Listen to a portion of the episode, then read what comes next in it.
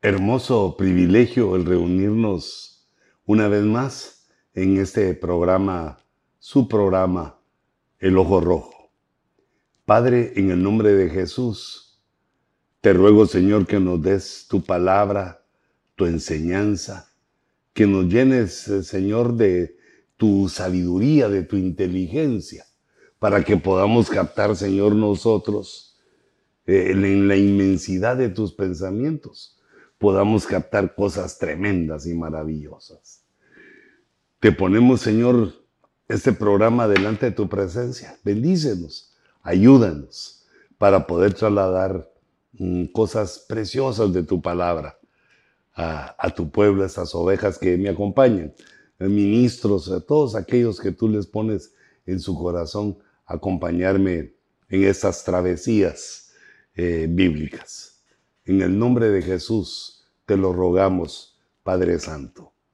Amén y amén. Eh, hermanos, quisiera platicar con ustedes acerca de un hombre, pues uno de los hombres más poderosos que ha existido en, todo el transcurso del tiempo de la humanidad.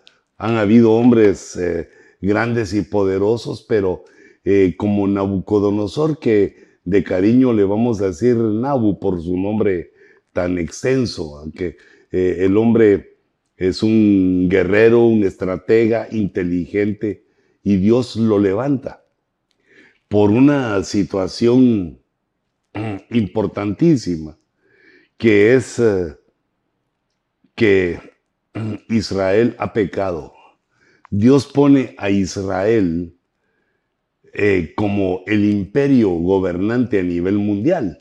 Podemos encontrar en la escritura cómo el plan de Dios era que los hebreos pues ministraran, hicieran eh, una obra de evangelismo, que proclamaran el nombre de Jehová a las naciones, eh, que fueran y enseñaran, pero no, no, lo logró oh, Israel no lograron hacer prosélitos, tal vez unos que otros, pero no cumplir con la orden que Dios o con el plan que Dios tenía que fueran los maestros para las naciones y que atrajeran a todas las naciones a la adoración a su nombre. Entonces Dios destacó el imperio hebreo y lo levantó, lo edificó desde Abraham, eh, digamos Abraham como el, elegido, la 20 generación que Dios eligió. Luego, 400 años después, cuatro siglos después, otro hombre poderoso, Moisés, saca a Israel de Egipto. Y luego otros hombres, digamos, eh, me salto a mucho, pero otros hombres como digamos David, eh, fortalece la, la nación junta a las tribus, reúne a las tribus y se le va dando eh, la, forma a la, nación que llega a complementarse con el hijo de David, con Salomón y con la edificación del templo. ¿verdad? También la, el fortalecimiento del sacerdocio y, en fin, crece, crece la nación eh, en manos de David y de Salomón hasta que llega Israel a tener una prosperidad tan grande que se refleja, de, alguna manera lo vemos reflejado en, el templo que Salomón construye. Y en aquel eh, verso que nos da mucho que pensar, donde dice que la plata no tenía valor para los hebreos en ese momento porque eh, gracias a la abundancia eh, la plata era menospreciada. Eh, sin embargo, aparte de esto, de este privilegio que Dios les había dado y cómo Dios los había eh, llevado a ser la cabeza de las naciones, mm, su corazón se desvió. Mm, como así somos los, los humanos. Eh, digamos, empezaron a pasar las generaciones y, regresaron a la idolatría, a, a desobedecer a Dios, a hacer cosas abominables, hacer cosas terribles. Eh, y Dios enviándoles profetas y queriendo eh, digamos que el hombre, el hombre hebreo enderezara su camino, pero no se logró. Y entonces decide utilizar a Nabucodonosor como el gentil que va a conquistar, el gentil que va a, tomar, eh, digamos, este privilegio como el imperio que va dirigiendo a, la humanidad y comienza lo que la escritura le llama el tiempo de los gentiles. Llega Nabucodonosor, eh, rodea Jerusalén, conquista Jerusalén, eh, se lleva a todos, destruye, se lleva a todos, destruye la nación hebrea. Eh, no totalmente, porque Dios siempre deja un remanente en su misericordia, pero digamos quedó eliminado el imperio hebreo y comenzó el imperio eh, gentil. Luego, pasados los años, Dios le da un sueño a Nabucodonosor para que él entienda qué fue lo que sucedió. Eh, que, para que él entienda cuál era o su parte en ese plan que Dios estaba estableciendo. Y entonces sueña una estatua metálica una estatua eh, en la cual mm, están reflejados cuatro grandes imperios en los metales. Digamos, la parte de oro, que es la cabeza de oro, eh, que tipifica a Babilonia y que el Señor le explica en el sueño que Él es la cabeza de oro. Él es la cabeza de los imperios gentiles que van a comenzar con Babilonia Luego viene Persia con los brazos y el pecho, y que el vientre y los muslos vendrá otro imperio, que es un imperio de bronce, que son los griegos, el imperio griego, y luego vendrá, eh, digamos, las piernas de hierro, que es el imperio romano. Pero cuando llegan los pies, resulta que, eh, digamos, como ven ustedes en la gráfica, que los pies se miran se miran feos, se miran manchados, porque en el sueño vio que estaban mezclados los pies de la estatua de hierro y barro. Pero eh, esta, este sueño de la estatua metálica no, no solo es ese sueño, sino que luego vino una estatua de oro. La aplicación que hizo Nabucodonosor de ese sueño fue que él era la cabeza de oro y entonces hizo una estatua de oro para que lo adoraran. Y, luego tuvo un segundo sueño en el cual eh, no fue como el primero, porque de este sí se recordaba, y él vio como un árbol era talado y el tocón quedaba encadenado, quedaba con unas cadenas de bronce y de hierro. Recordemos que el bronce tipifica el imperio griego y el hierro el imperio romano. Eh, y el tocón era él, eh, es decir, eh, la descendencia, lo, lo, que iba a suceder después con este poder gentil, que iban a quedarse talados, quiere decir, se iba a perder la grandeza con que comenzó, pero iba a quedar aún el tocón, el tocón encadenado. Pero yo quisiera dirigirme o poner eh, digamos, nuestros ojos en el estudio, en el primer sueño, en el sueño de la estatua metálica, que pues le hemos visto algunas otras veces, pero quisiera avanzar en eso porque este es el, futuro de los gentiles. Es el, el futuro de cómo los gentiles iban a pasar eh, eh, o iban a vivir ese su tiempo, el tiempo que Dios nos daba. No es un tiempo, eh, que te dijera yo, que inventado por nosotros, por, por los gentiles, sino que es un tiempo que Dios nos dio al quitar a Israel, le dio la oportunidad a los gentiles y, lo vemos, eh, digamos, eh, tipificado en esta estatua.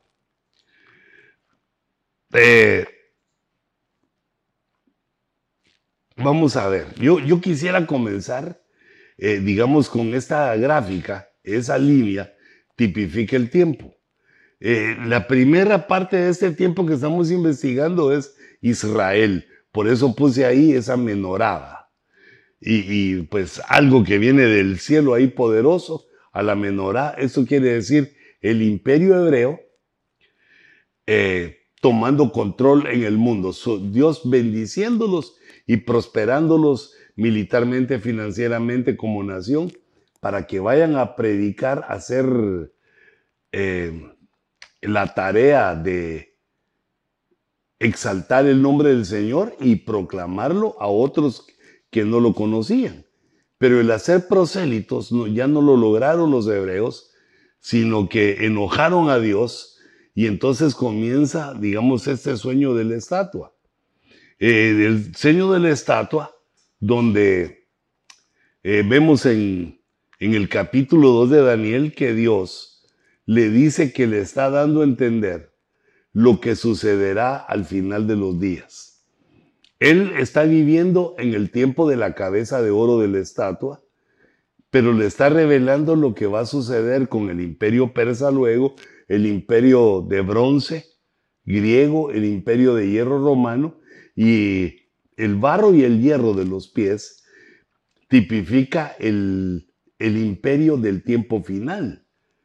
Eh, podría ser, digamos, la ONU, el nuevo orden mundial, aquello que comenzó a partir el nuevo orden mundial que comenzó a partir de 1948, cuando Israel es tenido en cuenta eh, como parte de las naciones. En el concierto de las naciones entra Israel porque Israel tipifica el barro y el hierro lo tipificamos los gentiles. Los gentiles y el barro se mezclan porque antes de eso, en los cuatro metales anteriores de la estatua, Israel estaba, eh, digamos, mezclado en las naciones. Había sido llevado por Dios en castigo eh, a las naciones y el aliyá, el regreso. El regreso de Israel comienza en 1948 y ahí eso nos tipifica los pies, cuando ya Israel está involucrado eh, con, con las naciones, con el mundo, con los gentiles. Pero aquí este sueño nos da a entender lo que va a suceder al final de los días. Eh, luego vimos también la estatua de oro, que es este tercer eh, elemento que pongo aquí en esta gráfica, donde la estatua de oro tipifica la adoración idólatra. Va porque Nabucodonosor obliga a todos a adorar su propia estatua, que es figura de la estatua que el anticristo va a obligar a que en la tribulación, o en la gran tribulación, va a obligar a que todas las naciones la adoren. Y, el segundo sueño eh, aparece después de esta estatua, que es el tocón, el tocón, el árbol cortado, que nos habla del bestialismo, de que Nabucodonosor le cambia a Dios su corazón de hombre a corazón de bestia, y que es por siete tiempos, refiriéndose a la, a la tribulación. Pero también nos enseña cómo puede ser o cómo Dios va a liberar a muchos de este movimiento de bestialismo que se eh, digamos, se extiende por toda la tierra y que nosotros, pues de alguna manera eh, lo vemos, digamos, el trato que se le da a los niños eh, en el aborto, en otros lugares donde se comen, donde utilizan a, los embriones, a los fetos, los utilizan para, para que los que ya han desarrollado, ya los hombres obtengan distintas circunstancias. Eh, y una serie de cosas que eh, nos pone a la par eh, de las bestias. Son pensamientos bestiales, de bestialismo, en lo cual lo bueno parece malo y lo malo parece bueno, y es un odio a, lo divino. Entonces, bueno, este sueño del tocón del árbol cortado es el sueño, mm, es el último sueño de Nabucodonosor. Y por eso, digamos, este tema es la escatología de Nabucodonosor. Entonces de la estatua yo quisiera recoger eh, digamos, eh, el nuevo orden mundial, cómo, cómo se está formando y cuáles son las características. Eh, es decir, que ya vimos del, de la estatua, qué parte de la estatua tipifica a cada imperio, pero yo quisiera ahorita, digamos, empezar a ubicarnos, a visualizarnos en los pies. Entonces, pero miremos qué dice la escritura. Este sueño que eh, no se recordaba Nabucodonosor de él, eh, pero dice, lo que el rey demanda es difícil y no hay nadie que lo pueda declarar al rey, sino los dioses, cuya morada no está entre los hombres. Eh, esta palabra Dios se la subrayé porque así como los hebreos cayeron en la idolatría, también los gentiles, el imperio babilónico estaba entregado a la idolatría. Pero Dios tratando con la humanidad, Dios tratando con nosotros. Verso 27. Respondió, respondió Daniel ante el rey y dijo, en cuanto al misterio que el rey quiere saber, no hay sabios, encantadores, magos ni adivinos que puedan declararlo.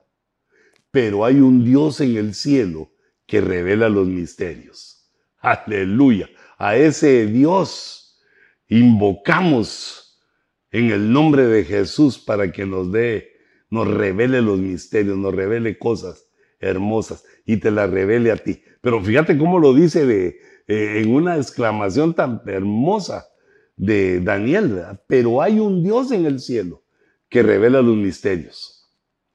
Y él ha dado a conocer al rey lo que sucederá al fin de los días. Quiere decir que lo que vamos a ver del sueño es escatológico, es para el final de los días, para el imperio que va a gobernar al final de los días, eh, al mundo, que está tipificado todo el mundo gentil en esa, en esa estatua. Pero eh, dice además, aquí es donde empieza, desde el verso 40, es donde empieza, perdón, ahí esa tos me la quitamos, pero con un jarabe. Aquí en el verso 40 del capítulo 2 empezamos a ver un cuarto reino. Eh, aquí se le llama un cuarto reino, pero para mí sería el quinto, porque el oro, la plata, el bronce y el hierro. Sería el hierro el cuarto. Pero este es eh, el hierro y el barro. Es una, es una continuación del cuarto reino, es decir, del imperio romano. Y entonces nos empieza a decir, como nos está enseñando qué es lo que viene al final de los tiempos, empieza a decir las características de ese reino eh, en el cual nosotros ya estamos, hermano. Eh, el reino en el cual estamos viviendo ya, eh, digamos, en sus inicios o en su fortalecimiento. Y este va a empezar a darse, digamos, a, conocer oficialmente un poquito antes de que inicie la tribulación o en la tribulación. Nosotros lo conocemos por medio de la ONU y de mucha gente como eh, el nuevo orden mundial. El orden mundial que comenzó en 1948 por Estados Unidos, eh, ese es el que estamos viviendo ahorita, el orden mundial en el cual Estados Unidos es eh, la cabeza de, todo el, el, mundo. Es, sigue, digamos, las huellas del imperio romano, solo que Estados Unidos es el imperio romano y también le da lugar a Israel, a los hebreos, al barro. El barro es Israel, eh, el barro es eh, el pueblo hebreo y el hierro es eh, Roma. Entonces dice en este verso, dice, habrá un cuarto reino tan fuerte.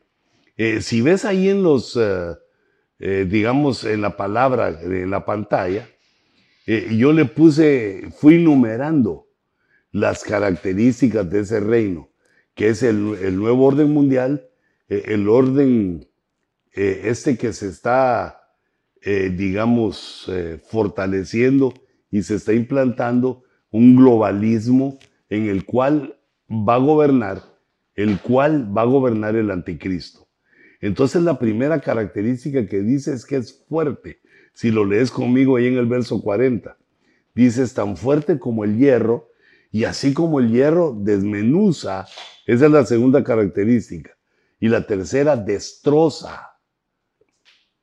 Y aún la cuarta, tritura. Fuerte, desmenuza, destroza y tritura. Aleluya. Gracias por mi agüita, para que deje de estar tosiendo. Eh, entonces fui tomando para analizar, para analizar este nuevo orden mundial, este gobierno que viene y va a gobernar, eh, digamos, todo el mundo, prácticamente todo el mundo. Todo el mundo así está establecido porque el anticristo, el falso profeta y la estatua, y ahí sí que también el diablo, que el Señor lo reprende, el dragón, van a gobernar toda la tierra y prácticamente están tomando el control. Entonces se termina el verso 40 diciendo, así él, pero ¿quién es él? El cuarto reino. El cuarto reino que aquí lo estoy tomando yo como el quinto, el nuevo orden mundial. Así él, el nuevo orden, desmenuzará y triturará a todos estos. Así como el hierro, que es fuerte, desmenuza, destroza y tritura, así va a triturar a todos estos. ¿Quiénes son todos estos? Los reinos.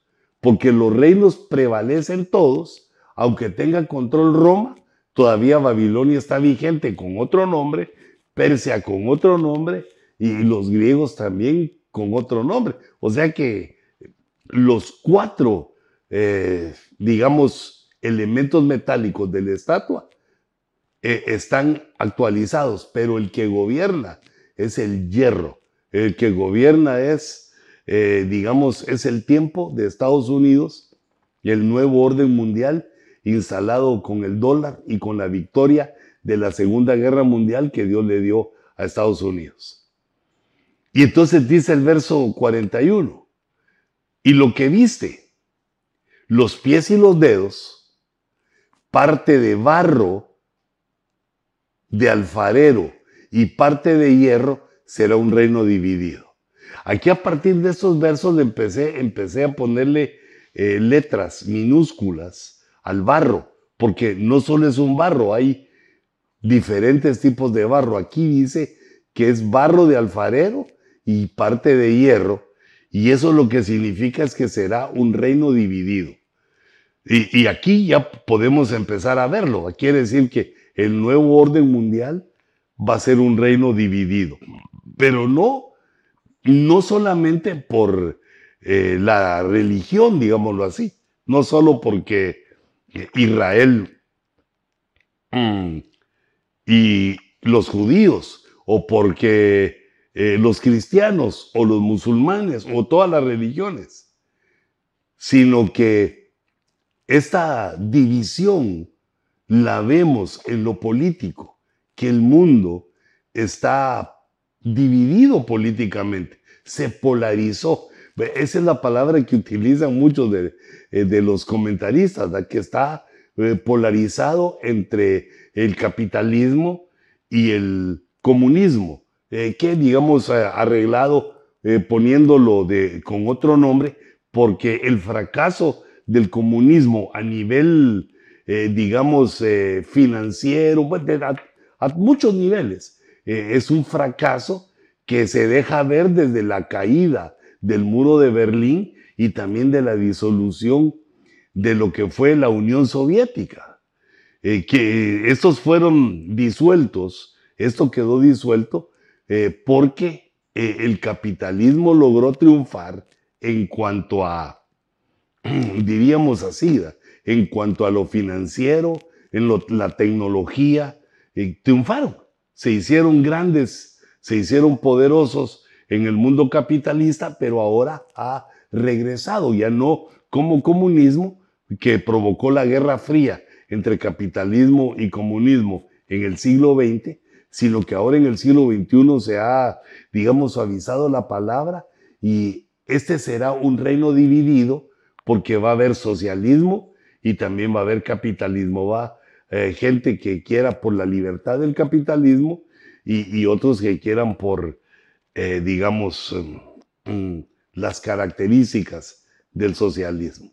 Pero el punto que estamos viendo, digamos, pues no, no, no queremos criticar, sino que estamos viendo la realidad, qué fue lo que pasó, cómo sucedió y cómo lo está viendo la profecía, cómo nos la está avisando. Este reino final de barro y de hierro será un reino dividido, porque va a tener hierro, va a estar compuesto de hierro que tipifica, eh, digamos,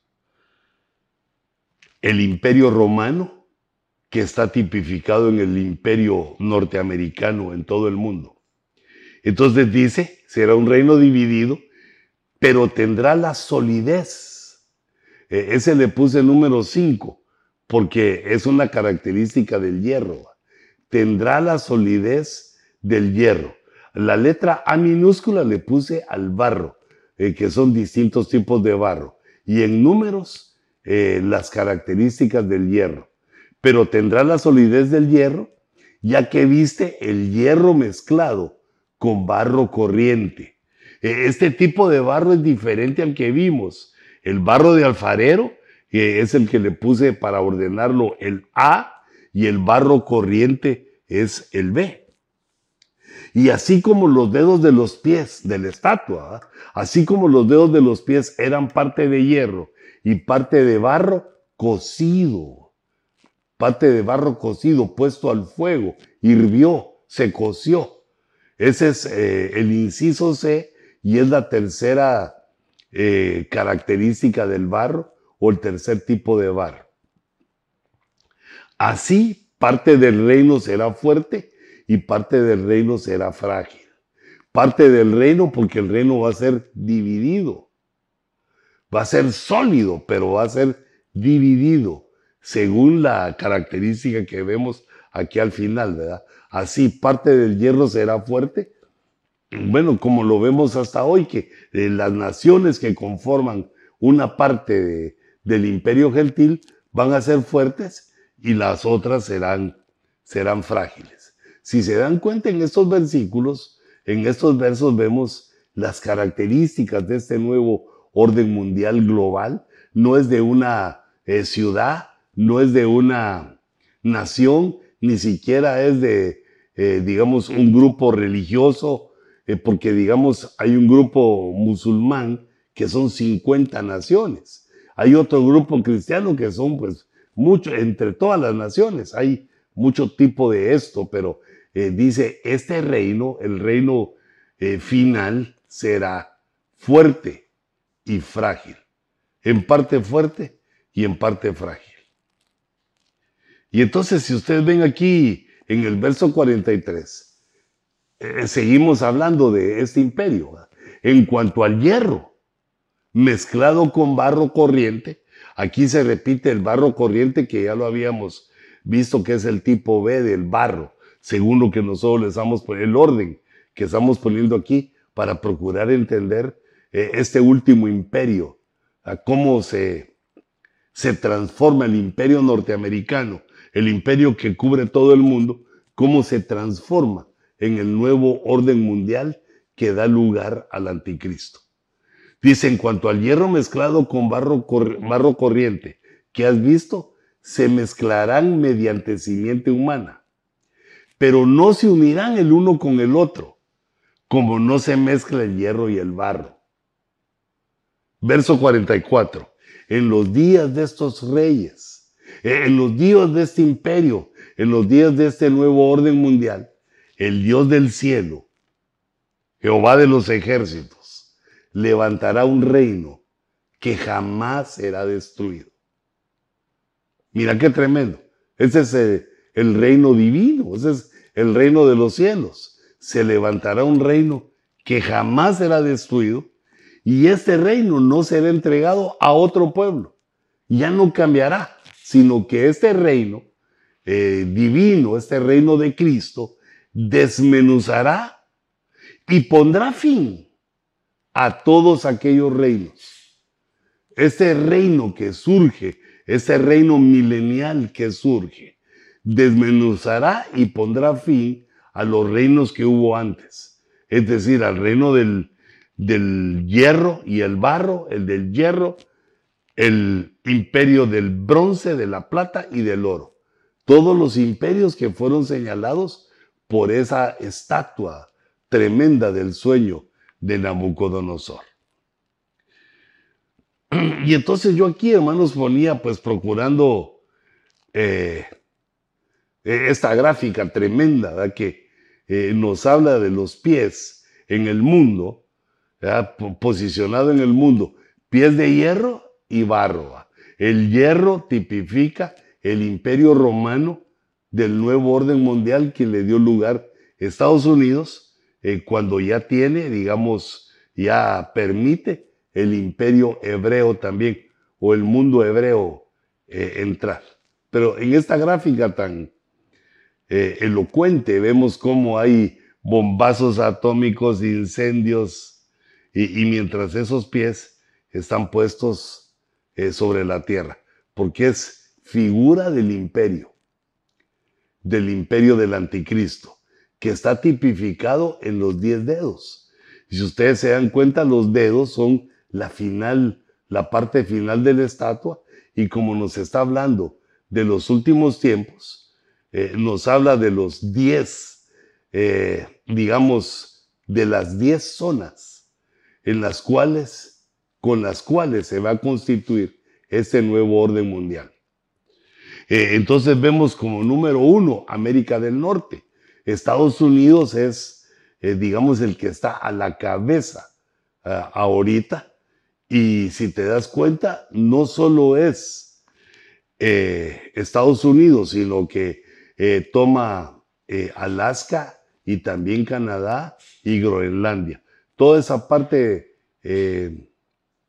norte, digamos, del hemisferio en América es la primera zona que nos enseñan, pues, los, los mismos que son los, eh, eh, los pensadores del nuevo orden mundial, los que dan a luz las ideas del nuevo orden mundial, eh, que tienen infestada la ONU y otros lugares, tienen lugares poderosos en el mundo, pues ellos mismos dicen que la primera zona es Estados Unidos. Y creo que es correcto como lo ponen así, lleva el orden de lo que dice la escritura, porque Estados Unidos es cabeza de naciones actualmente.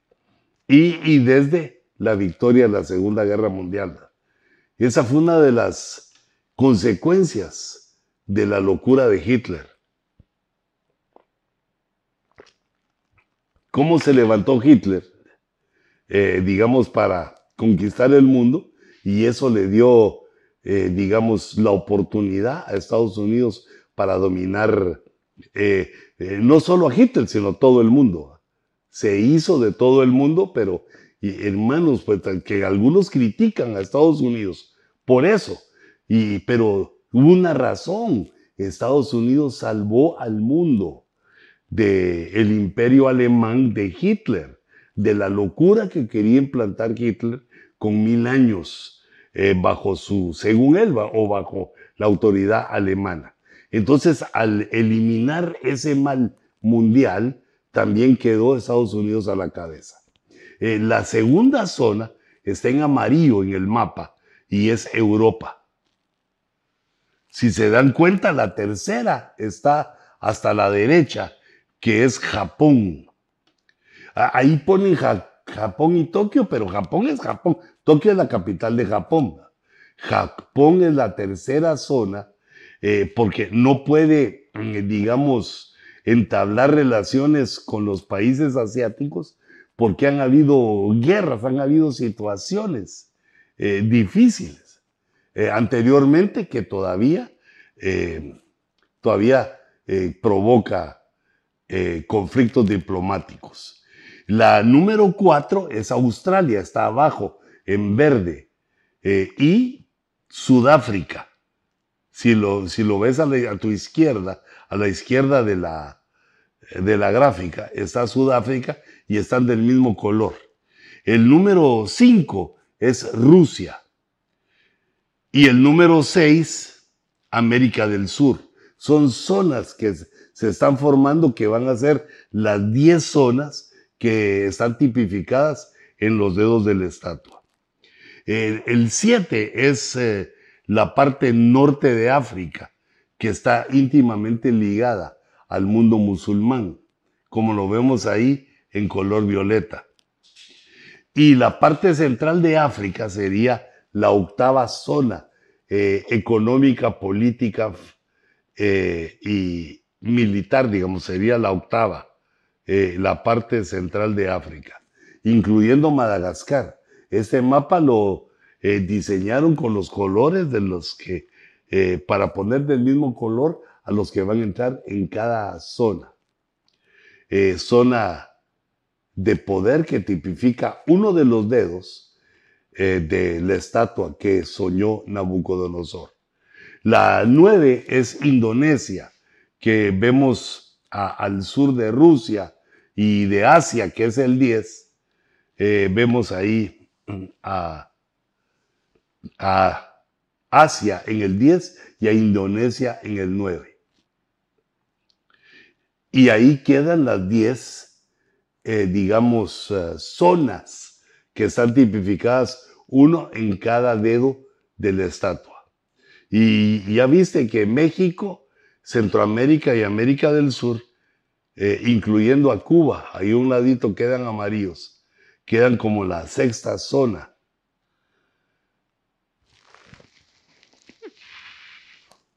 La sexta zona de que tipifica uno a cada uno de los dedos, la sexta zona económica, política y militar. Estos son los diez reyes que van a gobernar con el anticristo. Quiere decir que el anticristo va a estar a la cabeza de los que gobiernan estas diez zonas.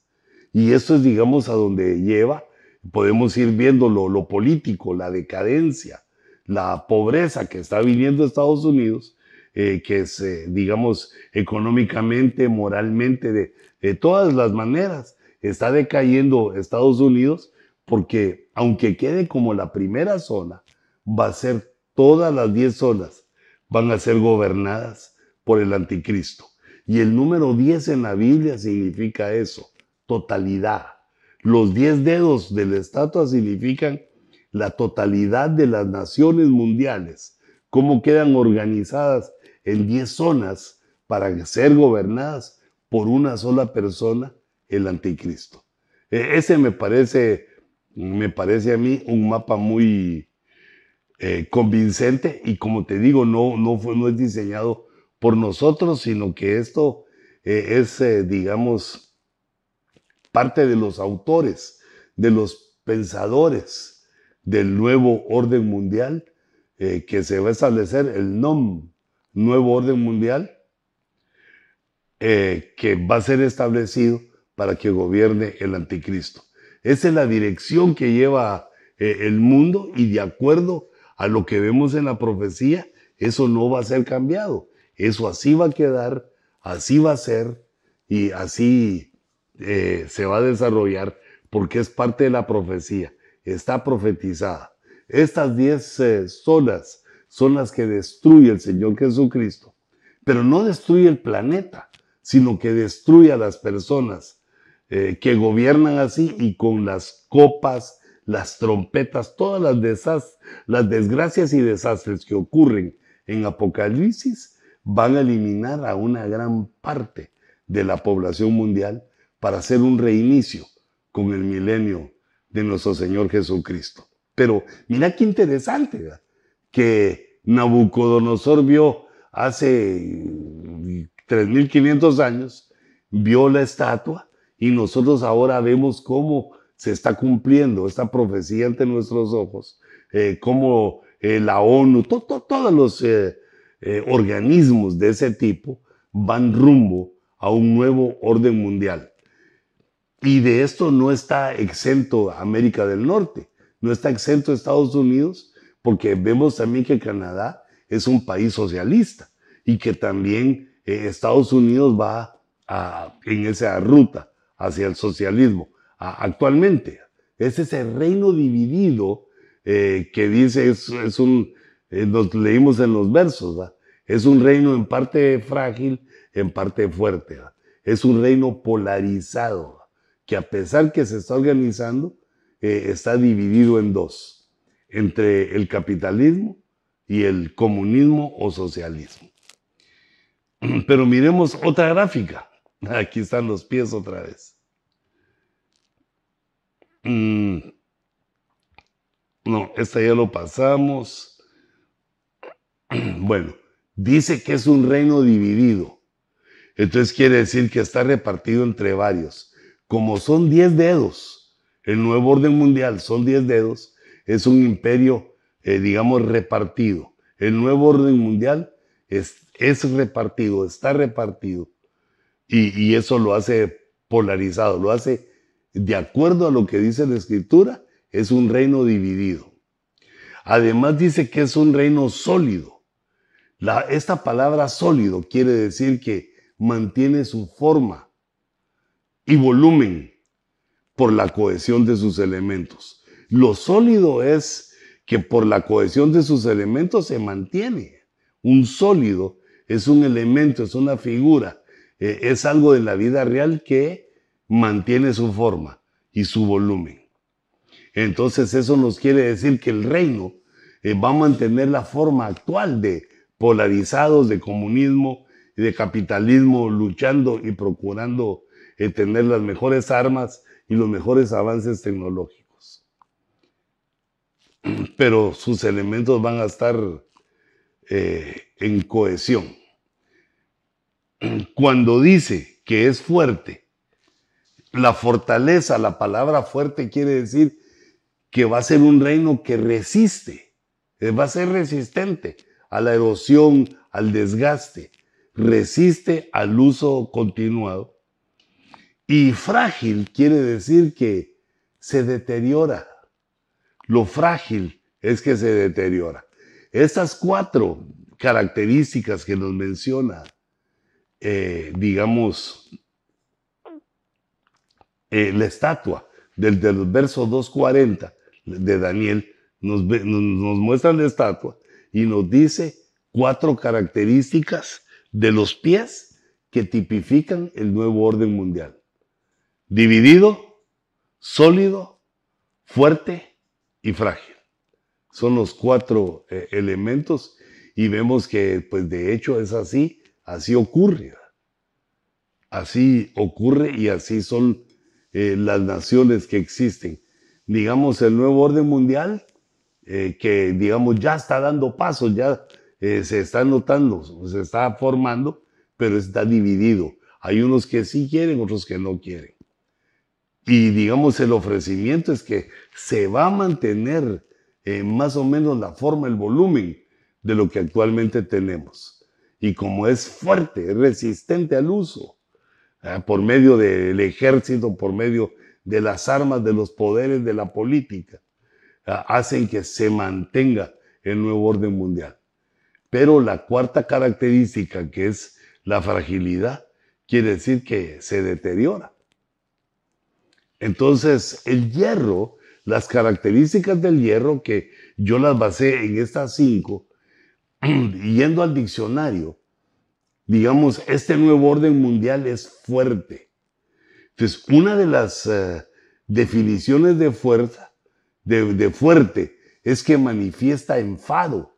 Alguien fuerte es alguien que manifiesta enfado con un elevado tono de voz y una actitud tajante y poco dialogante.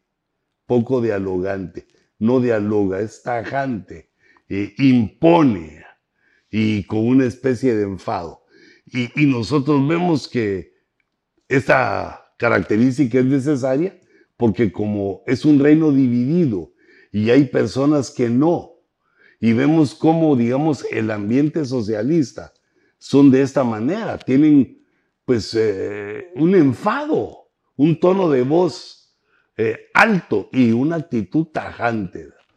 Eh, es decir, que las características eh, socialistas se ven en esta parte, en esta característica del nuevo orden mundial que es fuerte, ya que sabemos que este nuevo orden mundial va a ser socialista o, o bien comunista, de acuerdo a lo que leemos en Apocalipsis 13, que es una de las características que en ese nuevo orden mundial no se va a poder comprar ni vender si no se tiene el, eh, la señal de la bestia, si no se, tiene, eh, no se tiene el 666. Pero esta característica del hierro no solo es fuerte, sino que también desmenuza. ¿Y qué es desmenuzar? Desarmar, desmontar a través de dividir en partes pequeñas, en fragmentos. Desmenuzar es convertir en fragmentos, eh, digamos, un elemento, convertirlo en fragmentos. Y esta es la estrategia divide y vencerás. ¿Cómo se desmenuza? ¿Cómo hace este imperio eh, de barro y de hierro? Desmenuza para desarmar a sus enemigos. La tercera característica de, es destrozar estas son características del nuevo orden mundial según la Biblia. Estropear, maltratar, deteriorar, aniquilar, causar un gran quebranto moral. Y esto lo podríamos ver, digamos, en, los sucesos que se dieron, como en los sucesos del COVID-19, eh, o en otros sucesos en el cual quiebra la nación con hambres, y entonces la gente está estropeada, maltratada, deteriorada y muchos han sido muertos, aniquilados. Y se causa un gran quebranto moral a las naciones por medio de destrozar. la cuarta característica, triturar, eh, la, la que leí en el diccionario y la apliqué a lo nuestro, es dejar maltrecha a una persona maltratándola física o moralmente con una crítica muy severa, molestar a alguien gravemente con insistencia y pesadez. Y esa es una de las cosas que ocurre, digamos, en las redes sociales, cuando, eh, digamos, alguien es mal visto, da una opinión que no le agrada a muchos y entonces eh, se ponen contra él, ya sea que lo, eh, lo sacan con críticas, le, dan duro con críticas y eso le pega al alma eh, de la gente. Eh, ¿Cómo es que le dicen esa palabra que hace lo, eh, cuando alguien escribe o cosas que no están de acuerdo, lo, lo señalan, lo, lo bajan? Bueno, las redes sociales tienen esa característica cuando lo critica mucha gente y lo eliminan, no, no, no es eliminar la palabra. Eh, es lo que, por ejemplo, le hicieron al expresidente Trump, ¿verdad? Que lo eliminaron de las redes sociales, eh, pero eso se llama que lo... Lo vetaron, pero hay otra palabra, sí. Esa es la idea. Cuando a uno lo sacan de las redes, lo, ¿Por qué a ustedes se les recuerda y a mí no? Pero así muchas personas famosas que han escrito cosas que no le, no le han parecido a, estas, a muchas personas que están ya, digamos, en esta etapa de, de ingreso en el nuevo orden mundial, que con críticas muy severas han logrado eliminar, vetar, no, ya no se me vino la palabra, pero se las debo eh, sin embargo, vemos que eso ya está ocurriendo, ya el, triturar moralmente ya se hace en las redes sociales y eso es algo que no existía antes. No existía en el siglo XX y en una buena parte de estos años del siglo XXI no existía esa, esa crítica y esa forma en la cual se molesta. Mirad, dice triturar, molestar a alguien gravemente con insistencia y pesadez. Mm, pero me quiero recordar de esa palabra, pero no se me viene. Pero el quinto o la quinta característica del hierro es que es sólido. Y entonces también lo sólido, eh, y como otra característica u otra forma de definirlo es que lo sólido está basado en razonamientos fundamentales. Y, vemos que, digamos, tanto el socialismo como el comunismo, como el capitalismo, están basados en razonamientos, eh, pero que no son fundamentales, sino que son razonamientos equívocos. Por eso es que el capitalismo no ha podido, eh, digamos, eh, ganar esa batalla, pero sí ha triunfado en cuanto que por medio del capitalismo la tecnología ha avanzado, la tecnología ha crecido y la parte de Occidente que abrazó el capitalismo es la que tiene el control mundial, es la que tiene el poder en el mundo. Porque, mm, bueno, es la forma de gobierno que ha producido esto. Eh, sin embargo, vemos que del lado socialista, eh, digamos, han tenido que copiar, eh, digamos, con... Mm, así como tipo James Bond, que a puro a pura visión, a puro robar, pero no, no digamos robar, robar es muy duro, sino que con espías industriales, con espías tecnológicos, han logrado ir imitando los descubrimientos de Occidente. Y eso, eh, digamos, de los capitalistas. Los capitalistas invierten en descubrir eh, porque tienen, digamos, el capitalismo da lugar a la riqueza que es digamos, agraviada por el mundo eh, de la izquierda, por el mundo comunista, como que eh, eso le hace mal al hombre.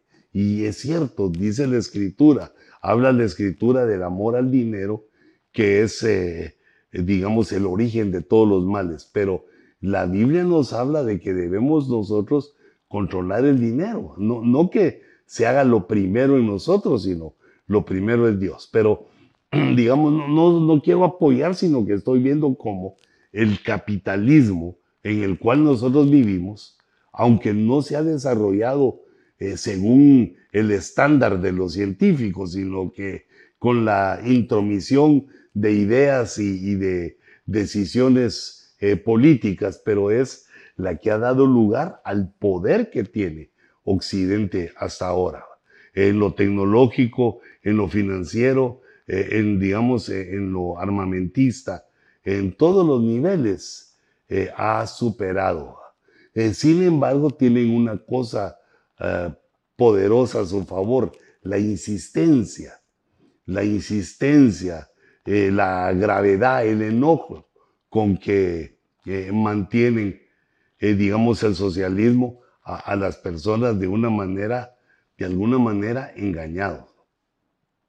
Porque eh, si lo que queremos es, digamos, prosperar y que haya eh, muchas, mucho de muchas cosas para el que los, los pueda comprar y que el pobre tenga la oportunidad, como lo vemos eh, en el capitalismo, de mejorar su situación por medio de su trabajo, de su ingenio, mejorar su situación económica.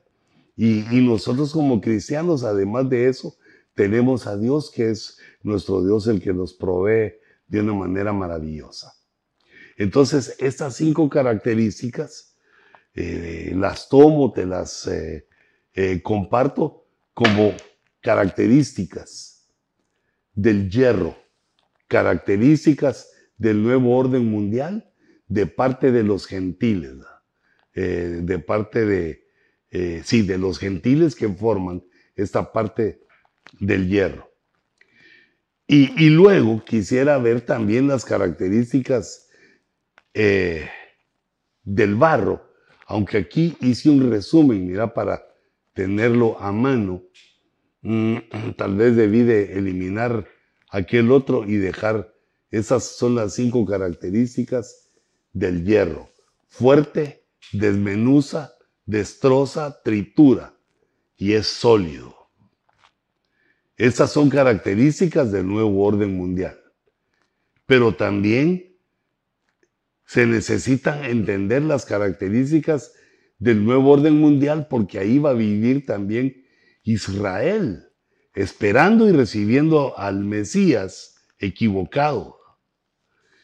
Entonces vemos que el barro, solo el barro, tipifica a la humanidad, porque la Biblia nos da el testimonio, nos enseña que fue de barro, tomó del barro de la tierra Dios para crearnos, para darnos este cuerpo y crear nuestra raza. Qué tremendo. Nuestro espíritu ya existía y nuestra alma la formó Dios junto con el barro y formó a Adán que tipifica toda la humanidad. Pero el barro del alfarero, ese tipifica al Israel espiritual, al Israel que se deja modelar, que se deja transformar por Dios para vencer el pecado. Por eso pongo el barro, el barro del alfarero es el Israel espiritual, donde también interviene en los espirituales del Israel nacional y tipifica a la novia modelada y transformada por Dios para las bodas. El tercer barro que aparece es el barro corriente. El barro corriente es el barro, eh, digamos, eh, de poco valor. Y hablando del espiritual, tipifica al creyente no consagrado. Es el que creyó, le hizo fe al mensaje divino, pero no busca la santidad de, de Dios. Y entonces lo tomamos, lo ponemos aquí como el barro corriente. Luego el barro cocido es Israel nacional, en la diáspora. Todo, aquí todo el fuego significa el sufrimiento de esa nación eh, que ha llegado, digamos, hasta nuestros días, eh, como una nación sufrida, perseguida en la guerra, en muchos, de muchas maneras. Y es el Israel cocido porque la cocción significa que se puso al fuego ¿ah? y que llegó a un estado, eh, digamos, de calor, que fue cocido, cambió, ya dejó de ser solo barro, sino fue barro cocido. Y ese es el cuarto, la cuarta visión que nos da eh, de el Israel nacional. Eh, solo barro, la humanidad. Barro del alfarero, Israel espiritual, la novia, la que se deja modelar. El barro corriente son los creyentes no consagrados. Y aquí también interviene Israel, o hay parte de Israel que eh, se dicen creer en Dios, pero eh, viven, digamos, en el pecado. El barro cocido tipifica al Israel nacional, al sufrimiento, la cocción, decía, es el sufrimiento. Y el sexto es el barro mezclado con hierro, es el Israel apóstata, el que se hace al imperio eh, romano pero ya al final de los tiempos quiere decir que con el anticristo es el Israel que apostata al recibir al Mesías, eh, que es eh, engañoso, que es, viene del mundo y que tipifica o que es el anticristo. Entonces, con, con en esas gráficas vemos las características del hierro, son características del nuevo orden mundial. Y como está mezclado con el barro, y el barro tipifica, eh, digamos, al hombre, al Adán, y tipifica también a Israel nacional y al Israel espiritual, a, los creyentes. Y está el barro desmenuzado, que es el sexto. Es el barro que es desmenuzado por la roca, una roca que es eh, no cortada por manos, que es lanzada a los pies de la estatua y la derriba, derriba a todos los, los metales de la estatua y eh, empieza a crecer de tal manera que eh, se forma un gran monte.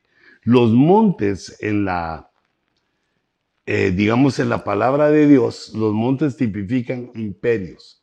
Quiere decir que es el imperio de Cristo. Eh, rompe la estatua pegando eh, en el barro mezclado con hierro, que es el imperio del anticristo. Lo destruye en su segunda venida, cuando todo ojo le verá, lo destruye y entonces comienza a edificarse un nuevo imperio que será el imperio milenial bajo el cuidado de nuestro Señor Jesucristo en su trono, de doce tronos alrededor de él, que son los eh, eh, apóstoles del Cordero. Y así se va a gobernar la tierra por mil, por mil años, mientras el Señor en su misericordia eh, trata a la humanidad. Pero ahí ya no vamos a estar nosotros. el plan para la iglesia termina con el arrebatamiento y con los otros dos eh, eh, tipos de, de arrebatamiento a la mitad de la tribulación y al final de la tribulación. Entonces, seis características del hierro y seis características del barro que se hacen, se hacen uno, uno solo. Hermanos, vamos a dejarlo hasta aquí hoy eh, con este resumen, viendo cómo ante nuestros ojos se está, eh, digamos, edificando un imperio con las características como dice la escritura. Mientras el imperio eh, o, digamos el nuevo orden mundial que va a gobernar el anticristo está, digamos, vista sus cualidades en el hierro y en el barro. Por eso vimos aquí eh, tanto el hierro como el barro, que literalmente no se pueden mezclar. En el sueño eh, se logró porque esa mezcla es, eh, digamos, no es de una realidad, sino que es de bajo el poder del hombre, del hombre cómo decide en su economía, en su política, en la religión, cómo decide el vivir, bajo qué yugo vivir y el yugo de Cristo es ligero y, su carga también es, es maravillosa. Pero eh, quiero dejarles este pensamiento de cómo en 12 características nos traslada el libro de Daniel eh, las características del nuevo orden mundial que tiene el imperio gentil y converso y tiene también el barro donde hay eh, personas apóstatas y también están los, los consagrados y aún los no consagrados. Están todos aquellos que han aceptado a Cristo y tienen la esperanza, tienen puesta su esperanza en Dios de que algo tremendo va a pasar. Que el Señor nos dé sabiduría, nos dé entendimiento y que podamos, eh, pues, eh, captar esta gran mm, revelación, poniendo también de tu propia eh, de tu propia revelación, de tu propio intelecto, creatividad, de las cosas que tú ves en base a este nuevo orden mundial que ya empezamos a vivir. Ya la vida cambió de una manera tremendo y ya estamos viviendo el principio de ese nuevo orden que va a ser gobernado por el anticristo. Que el Señor los bendiga, que el Señor los guarde y que nos dé salud, motivación y vida para estar aquí, para reunirnos de nuevo en el siguiente ojo rojo. Que el Señor los guarde y los bendiga.